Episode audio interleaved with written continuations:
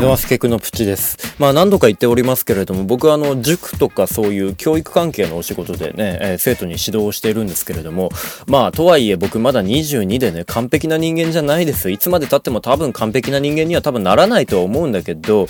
勉強しない子供たちに対して、頑張れっていう風に言ったりとか、俺やれとかって言ったりすることもあるんですけれども、なかなかこう、僕もね、そんな超エリートなわけでもなく、普通にね、偏差値そんなに高いわけでもない人たちだから勉強好きじゃないないから、もともとは。だから、勉強嫌いな子に対して、まあ気持ちはわかるけどもって一瞬こう譲ってしまうところがあるんだけど、どうしたらいいのかね、その辺って。あくまでも先生はできる人として振る舞った方がいいのかなそれとも気持ちわかるよって言った方がいいのかな悩んでおります。